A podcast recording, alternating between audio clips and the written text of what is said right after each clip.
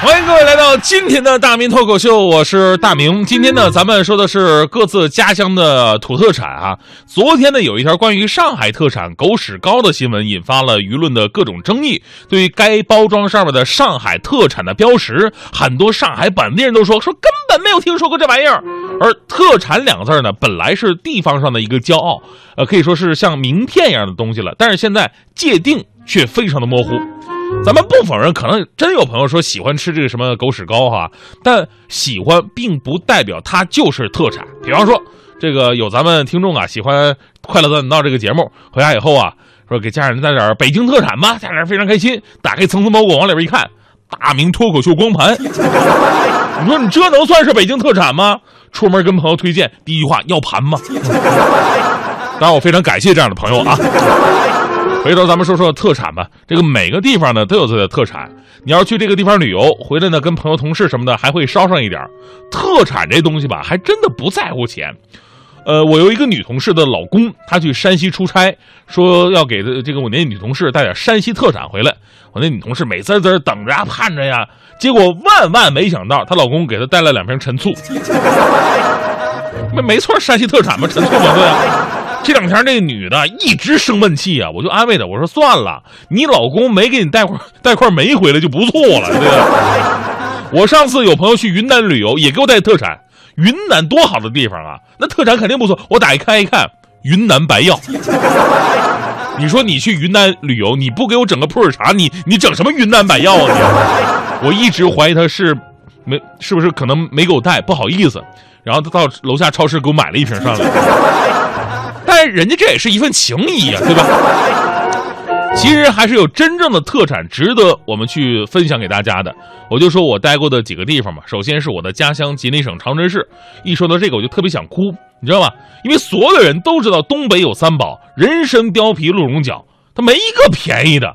然后南方那些朋友呢，我也不知道他们是真不知道还是假不知道哈。每次我回家都跟我说：“哎呀，这个大明啊，记得给我带一点点的人参和貂皮啊。”哎呀，在南方很多人都认为我们东北人是住在山里边的，就好像现在也有人总认为内蒙古人都睡在草地上一样。其实去长春的或者吉林的一些地方啊，您可以带一些呃木耳啊、蘑菇啊、东北的油豆角啊、大米啊，这个味道绝对跟你在市场买的东西都不一样。还有我特别推荐、重点推荐的就是榆树的干豆腐，干豆腐哪儿都能做。但是在嘴里边嚼吧嚼吧，很多地方那口感特别的渣。不过榆树的干豆腐纹理粗，口感饱满，底蕴扎实，味道巨香，会让你找到初恋的味道。另一个我待的时间比较长的地方就是温州了，我在温州工作八年，啊，浙江的一个市。这个温州特产特别的多。你看我是东北人哈，但是对他们的很多东西我都不抵触不排斥。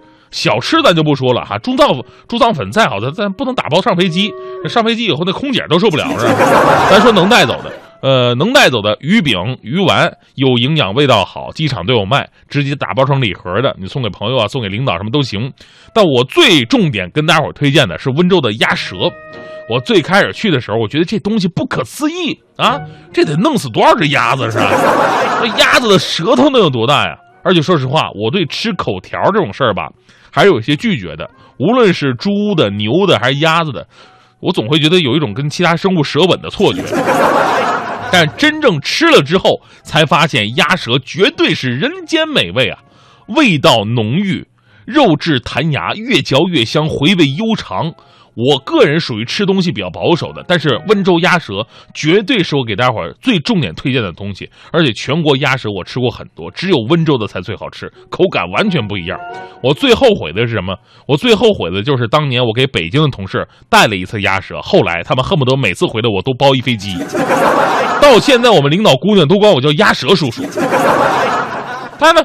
也有一些特产呢，它只是特产，你看看就行了，不建议大家伙带回来去送礼，因为有网友呢评出了这个全国各地最奇葩的特产，比方说闽南的鸡仔胎，啊，鸡仔胎就类似于我们东北的那个毛蛋，小鸡儿没孵化出来，里边还带绒毛的，但是在东北吧，它烤着吃，这这还可以口感，但是你要在这个闽闽南这个地方啊，它是连汤带水的，那小鸡在里边躺着，你就无法接受，你知道吗？福建宁化的老鼠干在当地是一道很有名的下酒菜，但你敢带这个回来送人吗？对吧？老鼠干还有这个广东、福建、浙江沿海一带的这个血憨，血憨这个我在温州也吃过，我敢说我能吃世界上绝大多数的食物，但这个我真的是难以下咽，血腥味太重了，它跟那个小贝壳似的，呃，跟那个花花花蛤有拼，打开之后一包血，当地人是每餐几乎必点。还有什么内蒙古的奶酪啊，海南的槟榔啊，东北的茧蛹啊，还有这个老北京豆汁儿啊。众网友表示说，再带这些给我们，咱们立马绝交。所以带特产也请谨慎。呃，这个中国说实话真的太大了，每个地方甚至每个区都有可能有自己的特产和骄傲。我这点见识啊，还有咱们节目时间根本连万分之一都说不完。所以大家伙呢可以互相推荐。现在我们有互联网了，其实买到那些特产呢，已经可以足不出户，也带到了，也带动了地方经济，甚至外国人看到了中国的商机啊！现在这个我们买国外的一些特产，咱们也不需要飞到很远，动动手指头就行了。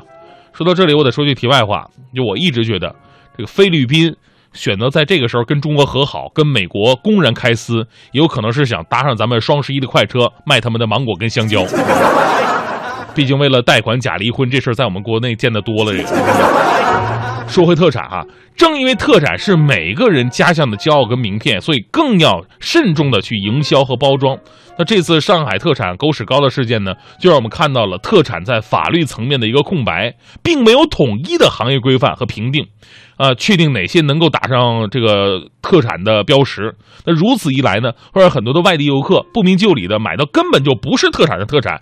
你说这事儿吧，经济损失是小，回去给同事、给朋友，人家不认这玩意儿，丢面的事儿才大呀。我们希望各地政府职能部门能够重视特产的申报、审定，为真正的特产证明。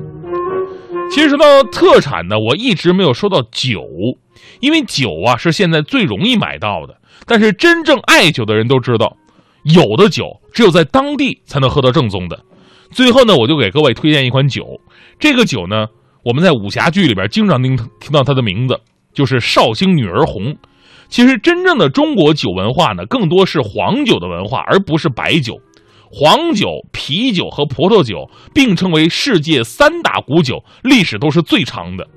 浙江一带的黄酒啊，从古至今就被文人墨客津津乐道。那绍兴黄酒，大家伙喝的最多的有三种，一个是状元红、女儿红和泰雕。泰雕也叫加饭酒。这女儿红啊，是其中味道最轻柔、最甜美、意境隽永的。但是我只在绍兴才喝过真正好喝的女儿红。那天我在绍兴一个朋友开的那个酒馆里边喝酒，你知道人人酒喝多了吧，就开始变得特别文艺。我朋友说了，说大明，我给你讲一个寂寞而又悲伤的故事吧。然后拿出一坛酒，这坛子还有泥呢，红色的封纸都有些掉颜色了。然后他继续说了，这酒叫做女儿红。本地特产，在这里，谁生了个女儿，就会在桂花树下埋下一坛酒，等女儿出嫁那天再拿出来宴请宾客。我说这事儿好啊，但是这事哪儿哪儿寂寞悲伤了？朋友把酒打开给我倒上，说尝尝吧，这是百年陈酿，一辈子没嫁出去啊！这酒确实太寂寞悲伤了。